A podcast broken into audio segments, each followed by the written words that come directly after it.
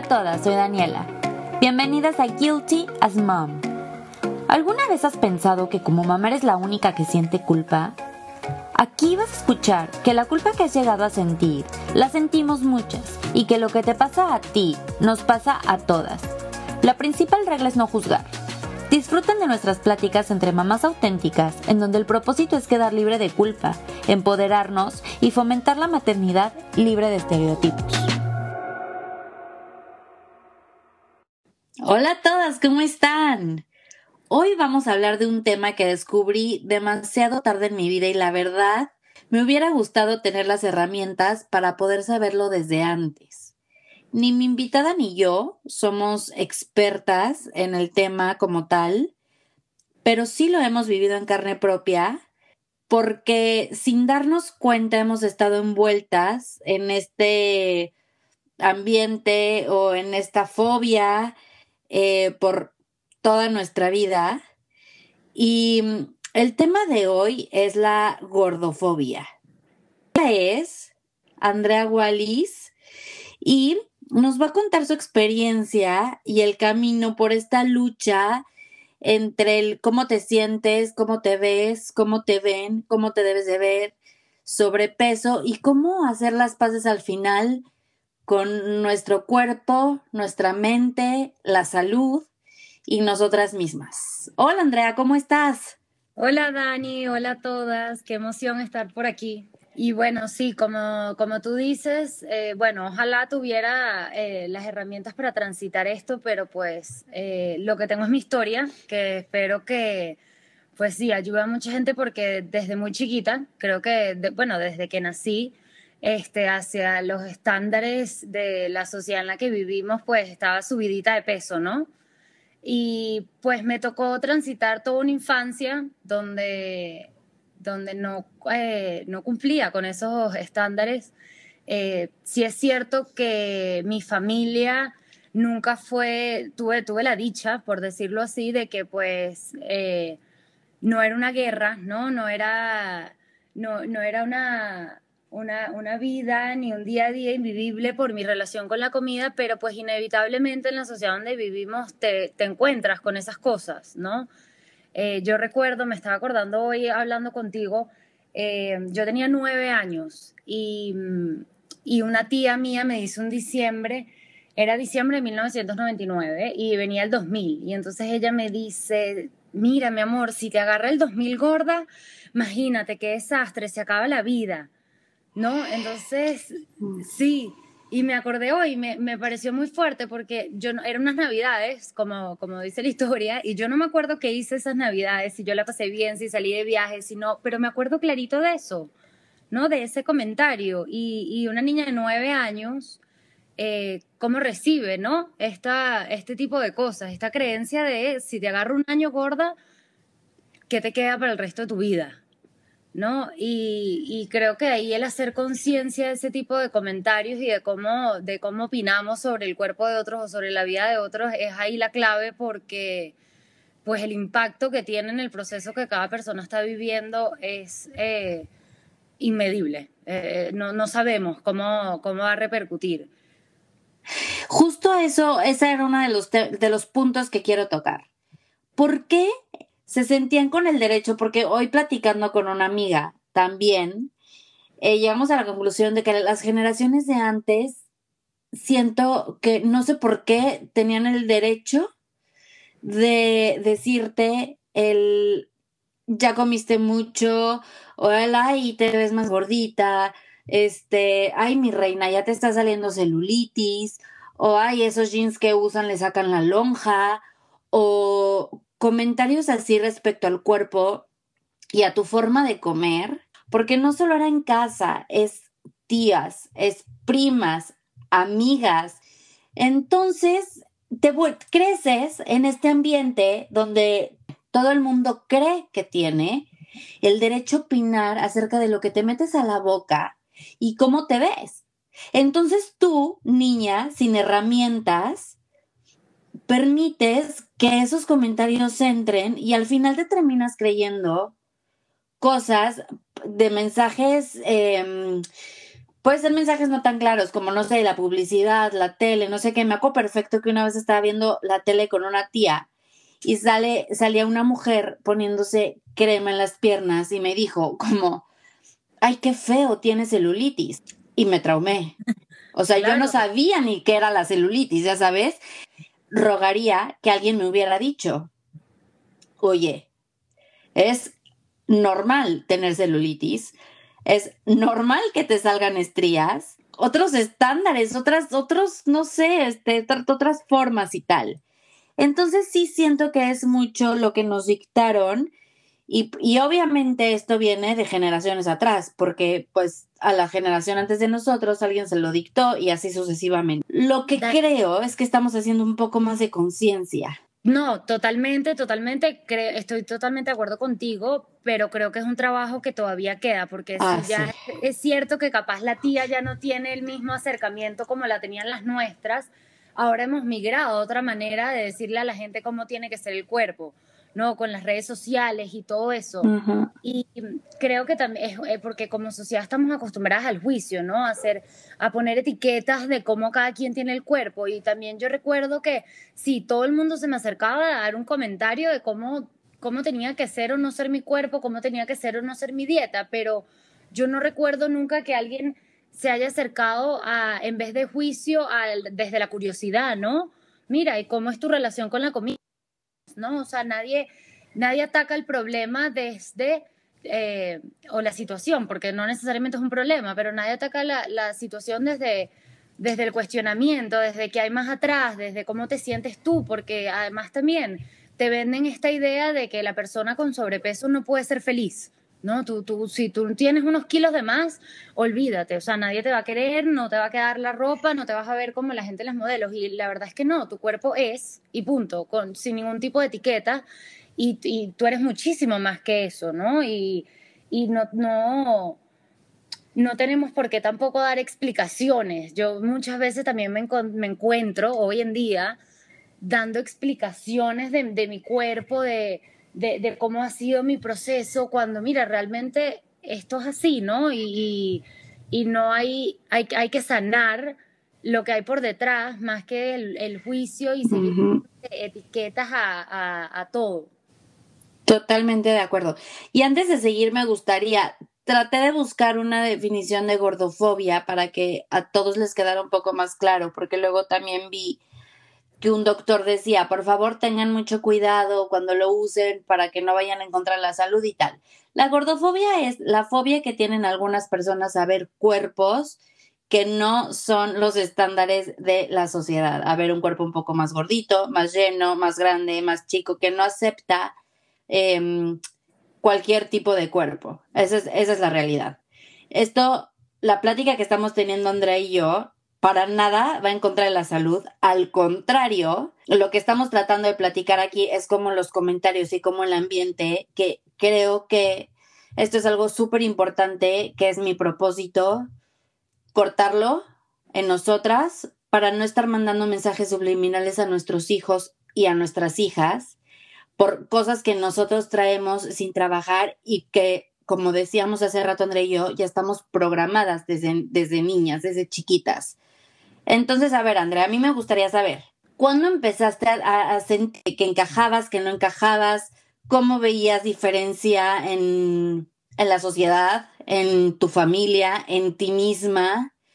¿Qué pasó? Mira, Dani, eh, como te dije al principio, fue yo toda mi vida eh, fui, te, tuve sobrepeso según estos estándares de la sociedad, ¿no? Entonces, para mí era casi una costumbre vivir así y una costumbre también vivir con estos comentarios. Pero para mí en mi interior no había tampoco a lo que yo pensaba en el momento, no había ningún tipo de infelicidad, por llamarlo así, ¿no? Yo era una niña muy feliz, yo era una niña muy contenta, pero que con los años todos estos comentarios y todo, y como que el, el, relacionarme con la sociedad me hizo eh, entender lo que te decía un poquito antes, que es como esta creencia de que si uno está subido de peso, no puedes ser feliz, ¿no? Para tú alcanzar, para tú tener una pareja, no puedes ser, fe tienes que ser de tal, de X talla. Para tener tal trabajo, para vestirte de tal manera, tienes que ser de X talla. Y pues eso con los años eh, lo tenía muy arraigado, ¿no? eh, pero también había como un, había un bloqueo. Yo no, yo no hablaba de esto, yo no, yo no le comentaba a nadie sobre mi sobrepeso ni, ni sobre las dudas que podía tener. También por lo que te digo, nadie llegaba a mí y ni yo tampoco lo buscaba, ¿no? Eh, desde la curiosidad, desde el cuestionamiento, sino que cada, eh, cada acercamiento que había sobre el tema era un juicio. Entonces yo pues me bloqueaba más. Hasta que un día yo pues habré tenido 22, 23 años y calladita la boca, yo me empecé a dar cuenta, por ejemplo, también me comparaba mucho con mis amigas y yo sentía que yo comía mucho menos que lo que ellas comían. Y decía que, o sea, yo tengo todo este tema encima y aquí hay algo raro. Y, en, mi casa siempre se comió muy saludablemente. Entonces por ahí como que se me fue despertando la, eh, el gusanito, pero siempre desde, bueno, era, era muy niña, ¿no? Entonces siempre era desde un lugar, desde estas creencias de la sociedad la verdad es que no, ah, yo no, yo no lograba hacer conciencia con la parte de la salud, que es importantísima, sino que siempre venía ligado a todos estos eh, temas sociales de la, de la importancia de ser flaco, ¿no? Y mm, pues yo empecé mi camino muy callada la boca, yo conmigo, ¿verdad? Yo recuerdo que una vez estábamos de viaje y ya yo me había propuesto que ya era como mi último año en ese peso, y entré a una tienda y me acuerdo que la talla más grande no me quedaba. Y recuerdo haber dicho, bueno, no pasa nada porque este es mi año. Y me la compré y, y así fue. Y de hecho, yo soy operada de la manga gástrica, ¿no? Y mi decisión a salir con mi familia fue porque en un encuentro una señora a la cual yo no conozco eh, llegó y me dijo en una mesa, tú te deberías de operar, ¿no? Lo que hablábamos un poco de lo que sí, de lo que la gente opina. Y pues yo para ese momento, eh, para mi bien, y gracias a Dios, ya yo estaba en una mente donde pues eso era lo que quería, ya estaba determinada a hacerlo, y utilicé eso como la excusa para comunicárselo a mi familia, ¿no? Mira, ella tiene razón, vamos, vamos a hacerlo. Y pues así comencé y bueno, mi familia estaba muy, emocionada, ni modo, y, y, así comencé, pero fueron años después, Dani, en los que yo caí en cuenta e hice conciencia de la cantidad de creencias y temas escondidos que trae todo esto, ¿no? Uno, uno lo ve desde afuera como yo opino, ella está gordita, ella está más flaquita, eh, déjame quitarme unos kilos para hacer esto, pero hay tantas capas detrás de este tema que son tan importantes de sanar y yo tengo ya casi 10 años que me operé y te puedo decir que las sigo trabajando y cada vez me doy cuenta de más cosas que se esconden atrás y pues la última fue con el taller, como tú comentabas, como para la parte de, las, de los hijos, que tú estuviste presente en el taller de la maternidad. y para mí fue impresionante darme cuenta cómo después de 10 años y después de tanto camino recorrido y de tanta terapia y de tantos cursos y de tanta lectura, eh, sigo, ¿no? Sigo descubriendo cosas de mí eh, que vienen a raíz de esa experiencia. Es que, a ver, yo me pongo a pensar, imagínate que fueras alguien que hubiera sido en ese momento que esa señora se atrevió a decirte eso, alguien que no hubiera estado en el mindset que tú estabas, ya muy decidida y todo, y que además hubiera sido una chava eh, que en ese momento podía estar eh, psicológicamente débil, a lo mejor en una depresión, a lo mejor en un episodio de ansiedad. Y es donde digo, hay que tener mucho cuidado a quién y cómo le hacemos esos comentarios. El sobrepeso va más allá de un mal hábito. No, imagínate la responsabilidad y por eso yo digo, gracias a Dios, a mí me tocó en esa situación, pero y, y, y, lo cuento más allá de mi historia para hacer conciencia de, de, un comentario que muchos pueden ver como con poca importancia, el, peso y la responsabilidad que tiene porque uno no sabe las batallas que está viviendo cada persona. Exactamente, exactamente. Y a ver, entonces, eh, sigues en este camino de aprendizaje. Me encantaría saber cuáles, cuáles han sido las creencias que te has logrado después de todo este camino que has, que has pasado, ¿qué creencias, em, a lo mejor el vales más ahora que estás este, más delgada, a lo mejor el, ahora sí mereces ser feliz, ahora sí mereces una pareja, ahora sí a lo mejor te puedes comer un postre sin que te juzguen, yo qué sé, miles de cosas. Em, me encantaría saber cuáles han sido tus mayores aprendizajes y qué creencias definitivamente han sido eso. Creencias. sí, mira, Dani, al contrario, porque al principio sí hubo una fase que, claro, todo ya, ahora estoy más flaca y me entra este pantalón talla X y ahora sí soy suficiente, ¿no? Pero fue muy bonito darme cuenta que era todo lo contrario, porque al final esa, eso te alcanza, ¿no? Y entonces te terminas dando cuenta que el ser suficiente no tiene nada que ver con tu peso. Entonces creo que eso ha sido de los mayores aprendizajes, el haber pasado casi 25, 25 no, mis 31 años de mi vida gastando toda esta energía en todo el tema del peso y, y, el aprendizaje ha sido, eh, eso es una cosa más y no, y, no, y no vale nada, ¿no? O sea, todas las mil dietas, cómo, cómo toda nuestra vida gira en torno a qué comemos, qué no comemos, qué usamos, qué no usamos y al final cuando haces un trabajo interno no tiene nada que ver, ¿no? Y es más bien todo lo contrario, es aprenderte, a, es aprender a amarte y aprender a darte valor sin importar el peso que tengas, ¿no? Amarte cuando pesas 200 kilos como amarte cuando pesas 2, ¿no? O sea, no, el, darme cuenta de que era una pantalla, esto que me habían dicho, de que cuando ibas a ser, cuando seas flaca vas a ser feliz, ha sido un aprendizaje súper bonito. Y mm, por otra parte, el haber concientizado la importancia que es sanar este tema para otras generaciones y para la gente que te rodea, no, no, nada más para otras generaciones, sino para realmente tu entorno en general, también ha sido otro, otro aprendizaje por esto que hablábamos, ¿no? Eh, vamos en piloto automático hablando de estos temas, hablando de, dieta, recomendándole entre amiga amiga la última dieta que hiciste, el detox, el fasting, eh, cuando eso no, es, esa no es la, la raíz de la situación, ¿no? Cuando cuando eso no, es, eso no contribuye a nada, ¿no? Y cuando el darme cuenta que el, sanar toda mi relación con la comida es lo que realmente me trae salud física y mental, tanto a mí para los que me rodean, ha sido también súper bonito, ¿no? Y, y, ahorita lo cuento un poco echando para atrás, ¿no? Y ya, y ya todo como más disuelto, pero han sido años de de estas diferentes etapas con la comida. Es como, es como un exnovio, ¿no? Y vas y peleas y vuelves y tratas una nueva terapia y regresas hasta que por fin llegas a un punto donde hay una relación amena y donde te das cuenta que tú misma creas tus reglas de cuáles son esas cosas que te dan paz, ¿no? Y que al final todo radica en amarte a ti como eres.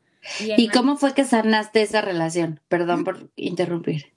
Wow, ¿cómo fue que en esa relación? Como te digo, Dani, han sido, creo que han sido años, creo que he hecho, hecho de todo, creo que cada dieta o cada ejercicio y cada terapia me han acercado un poquito más a sanarla, pero sin duda ha sido, han sido dos cosas, el cuestionamiento de creencias, como tú dices, eh, el darme cuenta de toda esta conversación que yo tenía sobre el físico, que no me llevaba a nada, ¿verdad? Y por otro lado, el entender que la comida es, ¿verdad? O sea, la comida, eh, la comida no es ni buena ni mala. La comida está ahí para nutrirte y cada uno le da a los alimentos la etiqueta que quieran, ¿no? Entonces hay gente que la comida es mala porque no, no la puedo comer porque voy a engordar. Hay otros que es la comida es buenísima porque me sana mi tristeza, ¿no? Y el, el quitarle todas esas etiquetas a la comida y el simplemente alimentarme por nutrirme, porque mi cuerpo me pide ciertas cosas y estoy feliz así, eh, creo que ha sido una gran, un gran mecanismo de, sanación. Es que sí es mucho trabajo. Por ejemplo, ahorita que decías lo de etiquetar la comida, el otro día leí algo súper interesante que me hizo todo el sentido y me hizo mucho ruido. Cuando un niño, este, tú quieres premiar a un niño con comida, pues ¿qué le vas a dar? El pastel, el helado, la galleta, el dulce, lo que le hace daño, entre comillas, ¿no? O sea, azúcar, lo que tiene menos nutrientes. Y por el otro lado, cuando lo vas a castigar o cuando le dices te comes, o sea, es como un castigo a lo mejor el brócoli o la sopa de verduras así. Entonces, desde ahí existe un problema con nuestra percepción y nuestra relación con la comida. Y la otra reflexión que también, híjole, yo me pongo a hacer muchísimo es cómo todas estas creencias nuestras, creencias de nuestro ambiente, pueden entrar realmente a nuestro cerebro y pueden modificar la forma en la que nosotras nos podemos percibir y cómo nos vemos al espejo. Porque yo soy esa típica persona que toda su vida creyó que estuvo gorda. Toda mi vida yo viví como una persona gorda y veo fotos y digo, ¿por qué carambas? Me dejé engañar. ¿En qué momento dejé que esta idea estuviera en mi cabeza todo el tiempo? ¿Por qué? O sea, y es como coraje, obviamente ya ahorita lo entiendo y pues sí, pero de, de, de haber vivido pena de ponerme el traje de baño, pena el, el, no sé, este, mucho tiempo no usé shorts y sin razón alguna. Porque ahorita veo fotos, ahorita veo cosas y digo, qué tonta. Y entonces es ahí donde hay mucho camino atrás, o sea, mucho que recorrer, mucho que sanar. Y decir, número uno, ¿por qué somos tan duras con nosotras mismas? Número dos, ¿por qué nos cuesta trabajo verlo, verlo lindo, lo bonito, lo padre de nosotras, ¿no? Y aquí es cuando te, ahí es cuando nos preguntamos, o sea, cuando te digo también, ¿cómo le podemos hacer para cortar esto? Porque no nada más es, la, es el discurso, o sea, ay, no, esa silla está muy gordita, mira, ya no puede caminar y ya necesita hasta la silla de ruedas. O ay, no, es que mira, esa o al revés, ay, no, estará enferma, está demasiado flaca, ya ni siquiera se ve bien. Y entonces este, este tipo de, de cosas que es lo que les digo, los mensajes eh, subliminales, por decirlo de alguna manera, no se me ocurre otra cosa, mensajes inconscientes, no sé, que le estamos mandando también a nuestros hijos. El cómo te ves en el espejo, ay no, mejor me voy a cambiar de blusa porque aquí mira, se me sale y se me ve y no sé qué, y, y cómo te ven sumiendo la panza en el espejo y poniéndote perfil y de otro perfil. Todo eso es, es, son cosas que, que asumo que se les quedan y estoy, y así estoy segura. No, totalmente, Dani. Claro que se les quedan y creo que esa es la importancia de traer a la luz estas cosas, ya que ya que tú vayas en el carro y hagas un comentario así y te des cuenta que ese comentario no es algo que contribuye y que no, y que no va contigo, no va con tu manera de pensar, ya es el primer paso. Y como lo digo con todas las creencias en general, no nada más con nuestro cuerpo, es un trabajo interno que nunca para. Eh, es muy es, es, difícil, claro, por eso se llama trabajo, ¿no? Eh, claro que sí es difícil porque tenemos años de programación, años pensando de una manera y es ahora enseñarle a la mente a operar por otro camino, ¿no? a empezar a ver las cosas de otra manera. Y para empezar a ver las cosas de otra manera, eso requiere esfuerzo, requiere trabajo diario, requiere repetición, eh, requiere seguir poniendo la luz en las cosas y hacer un esfuerzo consciente, ¿no? Eh, y por eso es que, claro, y, y nos seguimos cachando en estas cosas, porque es un esfuerzo que vamos a seguir haciendo o sea, por muchísimos años más, ¿no? Porque es lo, es lo que tú dices, tienes tres hijos, no sé qué cuántos años pensando de una manera y ahora queremos pensar de otra. Y, y pues eh, implica, como les digo, un esfuerzo consciente. Y yo creo que ahí también la clave un poco es ver más allá del espejo. Eh, con lo que dices de la foto, a mí me da risa, porque yo veo una foto de cuando yo estaba en 2014 digo, ay, ojalá estuviera como estaba en el 2014. Y en el 2014 veía una foto del 2012 y decía, ay, yo quiero estar como en la del 2012. Entonces, sí, es como un ciclo vicioso. Y yo creo que es un poco ver más allá del espejo. Yo creo que cuando tú te, te empiezas a enfocar en quién eres tú y qué es lo que vale para ti de verdad y, y, y, cómo tu alma conecta y cuáles son las personas que te rodean, esos temas que te, que te llenan de inspiración, de luz, todas esas otras cosas pierden fuerza, ¿no? Cuando tú te haces valer por, por, por tu alma, por tu ser, por tu luz, ¿qué importa cuánto peses y, qué talla de pantalón haces, ¿no?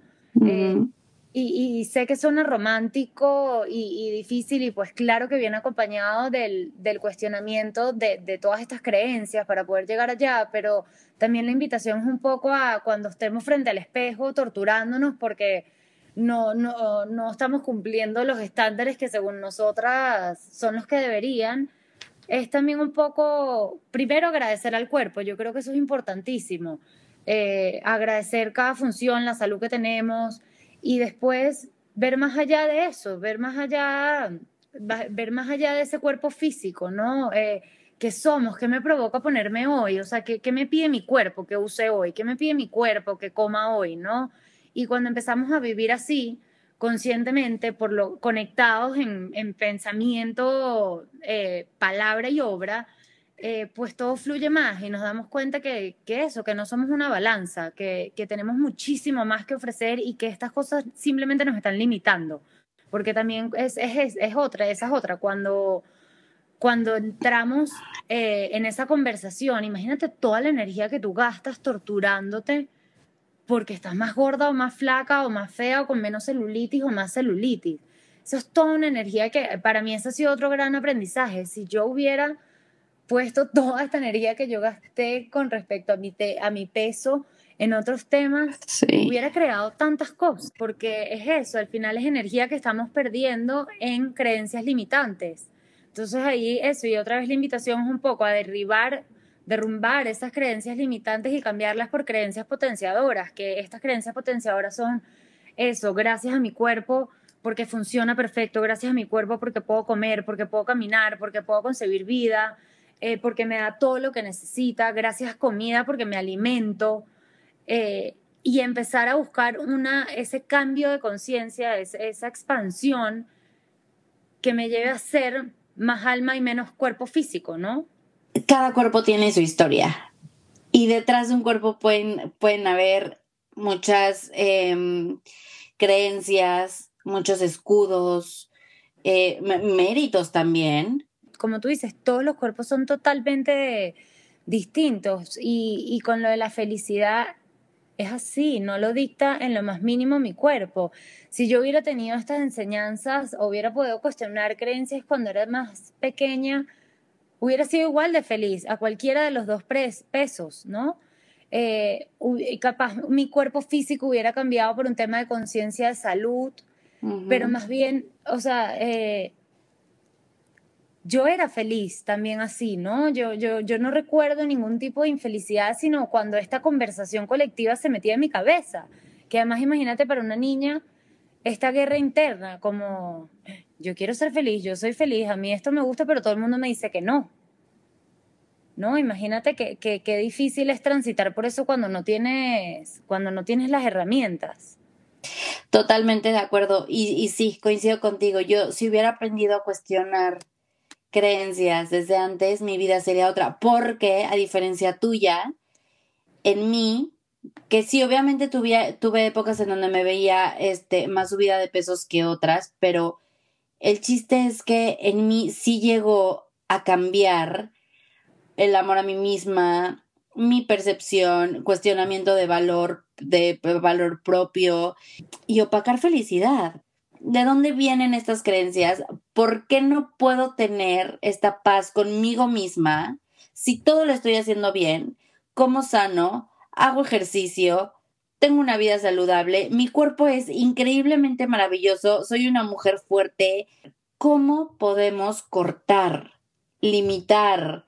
Eh, ay, no sé, yo lo quisiera todo este episodio, te lo juro, o sea, yo sé que me faltan muchos años de terapia y de trabajo, pero yo quisiera desaparecer este tema de mi vida porque por ninguna razón quisiera que María, mi hija, o Mariano, mi hijo, y este bebé que viene en camino, vivieran bajo esta sombra del peso, del cómo se ven, si son más piernonas, si son más panzoncitos, si son, o sea, nada más que entiendan que todos los cuerpos son diferentes y nada es peor que otro que otro.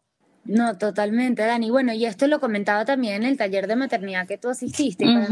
como último, eh, como me cayó el 20, como dicen aquí en México, ¿no? El último como este tema, que yo no me había dado cuenta de la importancia y lo que significaba para mí sanar este tema para los hijos que tengan un futuro, ¿no? Yo hasta que no hice el ejercicio del niño interior, que viene ligado un poco a lo que estabas diciendo, a mí me, dolió mucho, más que me impresionó, me dolió mucho como yo tenía a, mi pasado tan satanizado, ¿no? Yo no podía ver fotos mías eh, en esa época donde tenía sobrepeso, eh, yo no podía hablar del tema, eh, yo no quería que nadie supiera que yo vivía eso, como si fuera, o sea, o, sea, la, mayor vergüenza, ¿no?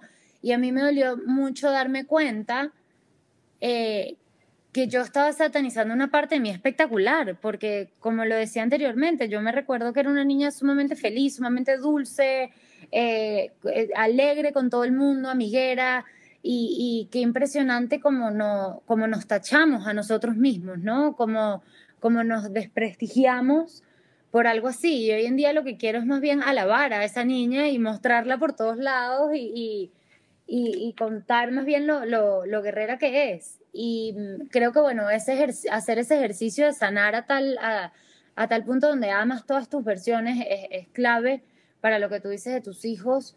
Eh, y el hacer, el hacer conciencia de cuáles son esas cosas que tú en tu día a día, y mira, así, así suene, así suene eh, chiquito, ¿no? Pero incluso anotar, cuando tú vas hablando en el día a día, ¿qué te estás diciendo? ¿Cómo tú te refieres a la, a la comida? Los comentarios que se hacen del cuerpo de los demás.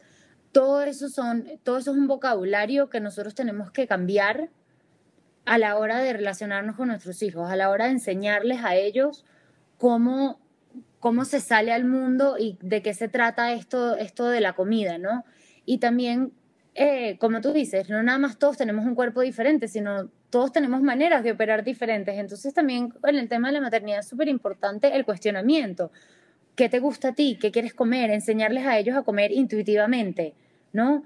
Eh, que, y ojo, cero experta en alimentación de infancia, obviamente habrán, habrá cada quien, cada quien tendrá su régimen alimenticio importante para pues su edad, su género, etcétera, pero no satanizar ningún alimento, también enseñarle al niño que el cuerpo sabe hablar, que el cuerpo les va a pedir que quieren, eh, cómo, cómo se relacionan a ellos, qué piensan ellos de la, de la comida, también salir un poco desde la curiosidad para también, si ellos mismos ya vienen con esas creencias, porque los ven en el kinder, lo ven en la escuela, lo ven con los amigos, también ayudarlos a que hay otras posibilidades, hay millones de posibilidades en este tema, no hay una verdad absoluta eh, en cuanto a la alimentación y al cuerpo. Por ejemplo, en mi casa todo el mundo comía bien y todo el mundo hacía ejercicio, ¿no? Y yo no, yo no, pues yo decidirme por otro camino. Y creo que también como, no nada más como mamá, sino como seres humanos tenemos que entender que eso es asunto de cada persona ¿no? Y que no, no, no nos puede quitar nuestra paz el proceso que esté viviendo el otro, incluso sea tu hijo. Y sé que con, con la maternidad es mucho más difícil porque hay saltas como, pero ¿cómo? Yo lo tengo que cuidar, yo lo tengo que criar, yo lo tengo que educar. Y pues sí, pero también siempre entendiendo que tu hijo, por más que sea un chiquitito, es un ser completo que está viviendo su proceso y que le gustan cosas diferentes que tú y que tiene ya una personalidad forzada, forjada y, y pues que él va a vivir de cierta manera, ¿no? Entonces ahí cuando nosotros empezamos a imponer, ¿no? Si tengo la creencia voy a enseñar con el ejemplo y después mi hijo no aprende con el ejemplo, imagínate cómo perdemos la paz mental. ¿no? Nos volvemos locas y le creamos un daño a nuestros hijos y a nosotros mismos, porque la tortura es una locura. Entonces es una línea muy delgada también entre darles lo mejor que tenemos, pues por medio de, estar cuestionando nuestras creencias, pero también dejar que ellos formen las suyas, ¿no? Tienes razón. Sí, sí, totalmente de acuerdo. Totalmente de acuerdo. Andrea, me encantaría que le dieras un mensaje a todas esas personas que, que seguimos mm. en esta lucha eh, diaria por conectar con nosotros, por cambiar nuestra relación con la comida, con nuestro cuerpo y con otros cuerpos. Bueno, primero que estoy con ustedes, yo también sigo aquí. Eh, es, un, es un camino, no quiero decir duro, pero es un camino interesante eh, es un camino que toma mucho tiempo, es un camino que todos los días descubrimos algo nuevo, pero que la manera más bonita y más amigable de transitarla con nosotros mismos es viendo más allá del espejo. Eh, es un poquito viendo para adentro, eh, es sanando heridas del pasado, es una vez más cuestionando creencias y, y es reconectando contigo. la otra vez estaba escuchando un podcast donde decían que el amor propio no existe y era muy interesante porque no era que como concepto no existía, sino que no existe porque ya lo tienes, ya está en ti. Pero tienes tantas cosas eh, tapándotelo, ¿no? Tantas capas por ahí que no te dejan verlo, que no es cuestión de trabajar en tu amor propio, sino reconectar con él, ya eso está contigo. Entonces, creo que es empezar a, darnos valor por lo que está dentro y no por lo que dice la báscula, trabajando nuestra relación con la comida, amando la comida, eh, escuchando nuestro cuerpo y conectando con esas cosas que, que son luz para nosotros, lo que nos gusta, lo que nos apasiona, eh, lo que nos hace feliz, eh, todas esas cosas que por, las cuales brillamos. Y cuando nos ponemos a hacer el trabajo, a hacer una lista de cuáles son esas cosas por las que brillamos, les aseguro que muy, muy, muy abajo en la lista sale nuestro peso. Entonces creo que es poner nuestra energía ahí, expandir, expandir nuestra conciencia, quedarnos en, en, en, las partes, en los top 3 de la lista de por qué brillamos, que, que no es nuestro cuerpo, porque hay que entender que somos muchísimo más que eso. Qué padre cuestionamiento, ¿por qué brillamos? Y te apuesto que al principio a muchas, muchas, muchas nos va a costar mucho trabajo pensar en siquiera una, o sea. Y a ver, Andrea, un mensaje a todas las mamás que, que, estamos en este camino. Tú lo viviste como hija, como niña, como aparte de dejar de hacer este tipo de comentarios respecto al cuerpo de los demás, a poner la felicidad en un gordo, flaco, fuerte, débil, poder mantener esto como por más tiempo, esa esencia, y que y realmente enseñarlos a que si brillan es, es probablemente por algo que ellos, que, que los haga brillar desde adentro. Creo que eso es lo mejor que podemos hacer por nuestros hijos, empezar a sembrarles la semillita de, del cuestionamiento y de ver lo bonito, ¿no? De, del agradecimiento, porque para mí ya, o sea, el, el por qué brillas es también va un poco de la mano con que agradeces, ¿no? Y en el momento en que tú tornas tu visión y pones la lupa en todo eso positivo, ya, ya, ya tu día cambia, ¿no? Ya tienes un día más, eh, ya estás enfocado en, en, en, una energía, en una energía eso que brilla, que es totalmente positiva, ¿no? Es cuando empezamos a ver todo lo que hay malo, pues les aseguro que vamos a ver todo lo que hay malo. Y creo que lo más, de las cosas más bonitas que podemos hacer por nuestros hijos es enseñarles a poner la lupa en todo lo, lo, lo, lo que tenemos, lo que, lo que ya somos, en lo afortunados, en, lo, en, lo, en todas las cosas bonitas que hay en la vida, por más chiquitas que sean, que ya tenemos como seres humanos, ¿no? Más importante, primero hacer conciencia de cada palabra que decimos y cada acto que hacemos, de, de, cómo es el vocabulario y la conversación que se está llevando en la casa, a, dónde estamos llevando a nuestros hijos con ese vocabulario, con esas conversaciones. Eh, la segunda es la, la curiosidad. Creo que tenemos ese trabajo de preguntarles, ¿no? ¿Cómo te sientes? ¿Cómo te hace sentir esto? ¿Qué piensas tú sobre esto? qué te hace sentir esta comida o esta otra comida o esta clase o esta otra clase, ¿no? Eh, la curiosidad para mí sería el segundo punto o el segundo mensaje súper importante. Y el tercero, y que para mí es el, el fundamental, eh, no he tenido la dicha de, de, de, tener hijos, pero fue el último gran aprendizaje que tuve con este, con este tema, es sanar nosotras para que sanen ellos. Creo que si nosotros, si nosotros estamos en paz con lo que somos, con lo que creemos, con lo que vivimos, eh, automáticamente lo que los que nos rodean y sobre todo nuestros hijos lo van a estar también. Totalmente de acuerdo. Y es lo que yo siempre digo, es nuestra responsabilidad ver para adentro, eh, meter la camarita, eh, puede ser con terapia, con meditación, aquí Andrea también escucha ontológico, em, pero no, no dejar de ver qué hay adentro para, para de esa forma darnos cuenta que, puede salir de nosotros hacia ellos, romper patrones, este, mm, ha sido, yo estoy en este viaje, nunca había tomado eh, terapia hasta hace casi un año y ha sido un viaje padrísimo porque me he quitado de muchos pesos, de muchas creencias y encima puedo entender cómo no no pasarlo, o por lo menos lo puedo hacer consciente.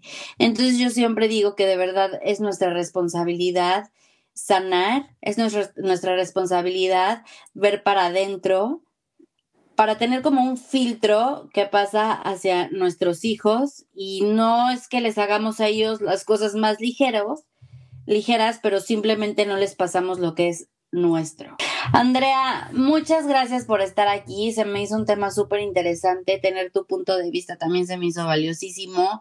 Gracias por tu, por tu testimonio, gracias por tus consejos, gracias por poner este, este granito de arena del respeto al, al cuerpo que nadie tiene derecho de hacer comentarios del cuerpo de otra persona, ni conocida, ni no conocida, ni de confianza, ni de confianza, ni sea, así sea tu hija, tu mamá, tu hermana, tu prima, tu conocida, tu vecina. Simplemente todo el cuerpo tiene batalla y hay cosas que ni siquiera pensando que conocemos perfecta a la persona, eh, lo sabemos. Entonces, pues nada más es, es una cuestión de respeto, entendimiento y Sí, enfocarse en uno. Y gracias a ti también por, ah, sí, por llevar este mensaje y ser parte de este camino que todas estamos recorriendo, porque nadie lo tiene todavía ganado ni resuelto, sino que día a día nos seguimos encontrando con estas cosas donde la respuesta es eso, enfocarse en uno y, y seguir sanando para sanar a los que están a nuestro alrededor. Así es. A todas ustedes, muchísimas gracias por estar aquí en otro capítulo más. Ojalá que les haya gustado. Estoy segura que como Andrea y a mí la primera vez que lo escuchamos les están cayendo muchísimos veintes. Este, no se, no pierdan la oportunidad de analizarlo, de, de la introspección, este, porque van a llegar a muchas conclusiones y les van a hacer, se les va a hacer la carga más ligera. Gracias por estar aquí. Les mando un beso y un abrazo a todas. Estoy en arroba guilty as mom en Instagram, en Spotify, también tengo fanpage en Facebook y estoy en más plataformas digitales. Nos vemos la próxima semana aquí en Guilty as Mom. Andrea, muchas gracias. Un beso a todas. Gracias, Dani. Besos.